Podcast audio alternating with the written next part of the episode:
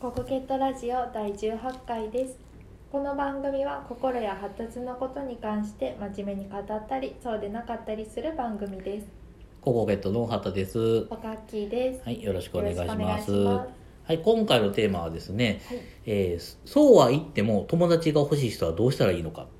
というテーマです。まあ、これは何かというと第17回で新しいクラスで友達を作るにはどうしたらいいのか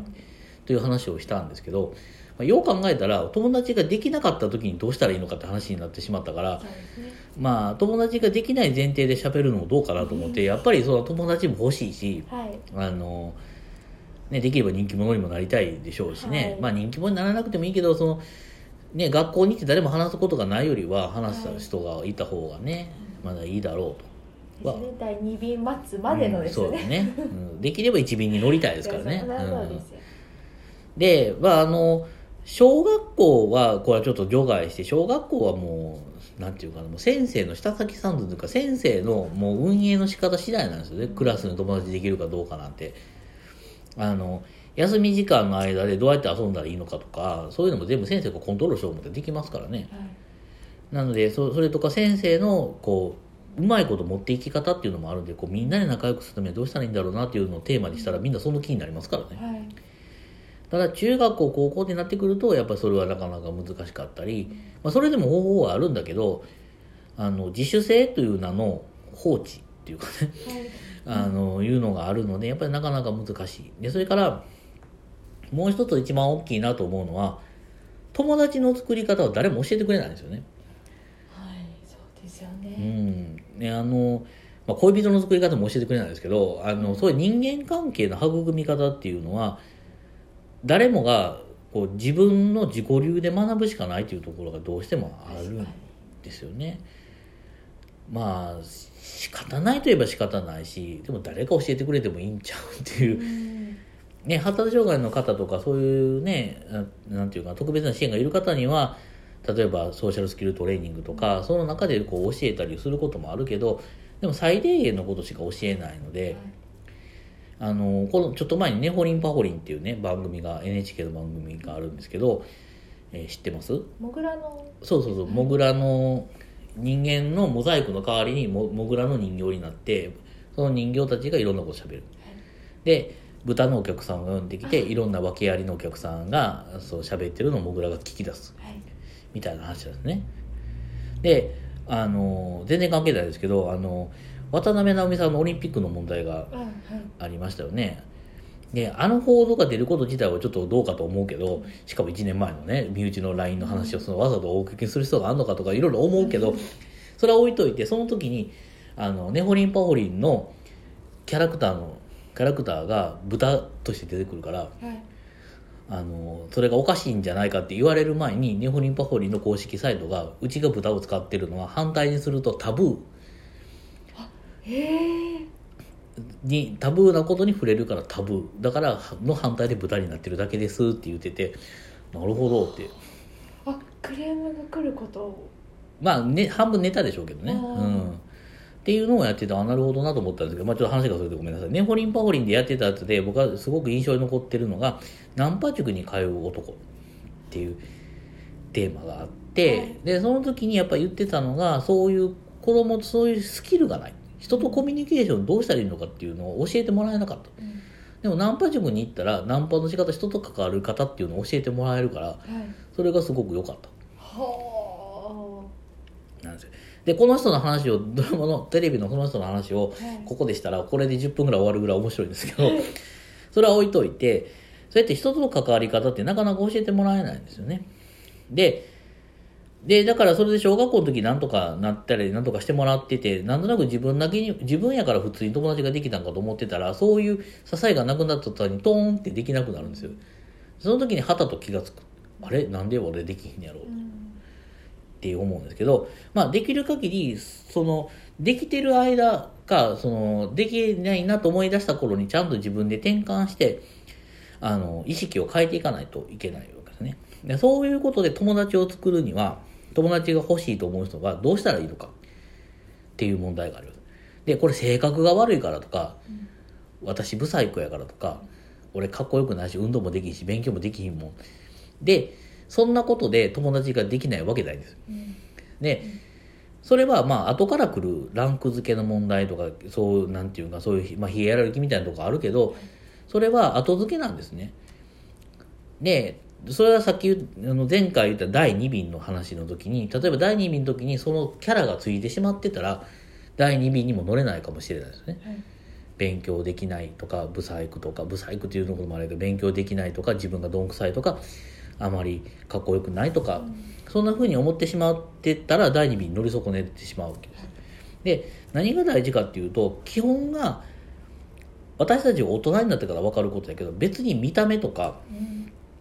そんな重要視してないしはい何が大事かっていうと話しやすかったりうん会話が豊富やったりいろんなこと知ってたりそれから逆に聞いてくれたりはいっていうことが大事ですね。だから一番のぶ一番僕たちが大人から言える子供に子供たちに言える一番のこういうことした方がいいっていうのは話を聞き上手になったら絶対友達ができる。だけど聞き上手になるのはものすごく難しいはいですよね。あの特にまだ10代の若い頃って、まあ、自分の言いたいこともあるしはい自分の思いもあるしそれを押し殺押し殺すわけじゃないかもしれないけどこう置いといてずっと聞き続けるって結構しんどいので、まあ、話聞いてくれる人っていうのはそういう面では得です。だけどそうじゃない場合とかもっと基本的なところでどうやって友達作ったらいいかっていうのを今から言います。えーとここからは有料会員の限定放送にここまでですか？あー残念です。いやい。続きお願いします、はい。まあね、えーえーとですね、あの一番すごくね単純なことなんやけどみんながやってないこと、はい。まず一つは全員の顔と名前を覚えること。はい。友達が欲しくて友達ができないっていうる人の中の何割かは相手に興味がないんですよ。なるほど。名前知ってる？何人いる？何人いたかな？男子男児と女子どっちが多いの？どうやったかな。もうできないできないっていうことがそう誰も話しかけてくれない。私のこと興味がないって言うてくるいやあなた興味あんのっていう。まずね名前と顔が一致してどんな人がいるのかっていうことをちゃんと把握しとくことがまず大事なんですよね。はい。そうじゃないと自分が話しやすい人なんか話しにくい人なんかどこに行くべきなんかっていうのが見えてこないんですよね。はい。それはすごく大事なんでだからそ例えば隣の席にいる人が誰なんか。誰か知ってるえってなるんですよ。うん。後ろは前はっていうことが大事なんですよね。はい。でそういうふうにどんな人がいるどどんな人がいてどんな感じの人がいてどんなふうに話しかけたらいいんかなとかどんなことがあのあれだあの面白い人なんかなとかじゃあ逆に自分が何か用事があって話しかけられた人がいたとしてあのなんかプリント出したみたいな話しかけられた人としてその人が誰か分かってるって。はい。で次の時間に話しかけてきた人同じ人違う人ってっていうことが分からんとダメなんですね。でそれがまず第一やからあの苦手だと思う人はちゃんと名前と顔を覚えましょう。でその次はい挨拶してますか？はいおはようって言ってるっておはようって少なくとも今から言い出したら気持ち悪いと思うかもしれへんけどでも同性の女の子とかやったらとりあえず目つあった時に「おはよう」って言うと「おはよう」って言うだけで全然違うわけです異性お私が男やとしてまあ男ですけど男やとして女の子同級生の女の子に突然朝目合った時に「おはよう」って言ったら若干惹かれるけど あの同性やったら問題ないですよね。はい。らまずそっからやっていったらうん。いいわけですよ。だから名前を覚えてるのか顔と名前を覚えてるのか挨拶できてるのか。はいとかあとプリントとか何かあった時に「ありがとう」と言ってますか？ととこれができるだけで全然違うんですよ。そうですよね。簡単なようででも抜けてること多そうですもんね、あのすごい抜けてると思います。特に今の今の子たちっていうのはその簡単にすぐに陰キャとかヒエラルキーみたいなところに意識がいっちゃうけど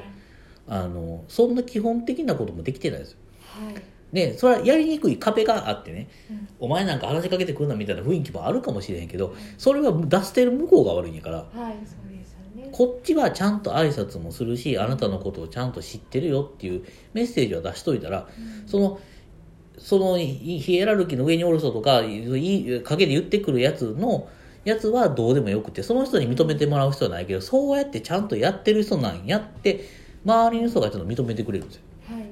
そうするとあのとあのな仲良くなるチャンスがまた増えてくるんですよね。はい。だからまあ男の子はどもう一つあるのがあの清潔にしてますか？大事ですね。髪の毛ちゃんと毎日洗ってますか？はい。ちゃんと,、えー、とドライヤー当てて髪の毛、ね、寝癖で挽回いてませんか？と顔に面についてませんか？とうん。そういうのってすごく大きいからうんあのかっこよくなくてもいいんですよ。清潔であればね。はい。そういうことだけ例えば清潔にしてて顔と名前を覚えてて「おがっきーさん」って言ってくれるだけで「あはい。この人何々さんや」って思いますよね。はい。で印象に残って例えば授業中とか今日あのなんか他の実験とかする時にたまたま横になった時になんか話したら「ああこんな人なんや」って思いますよね。その積み重ねでいつか知り合いができ増えるわけですよ。はい。でその大きなグループに入られへんかもしれへんけどそういうちょっとずつの知り合いっていうのはいつかまた仲良くなる可能性がたくあるわけですよね。だそのチャンスを増やすためにはまずそういう友名前を覚えましょう。相手に興味を持ちましょう。はい。そして興味持ったら挨拶しましょう。で周りに常に見られてるっていう意識が必要やから自分自身がちゃんと礼儀正しくするとかあの清潔にするとかっていうそういう分かりやすいところをきちんと修正するだけで全然人の集まりっていうのは変わってくるのではい。人の流れって変わってくるし見てる人は見てます。はい。そういうことを意識したらどうかなと思います。ということで今回もガッキーさんに感想を聞く暇がなかったですけどもこれで終わりたいと思います。はい。はいありがとうございあました。りがとうございました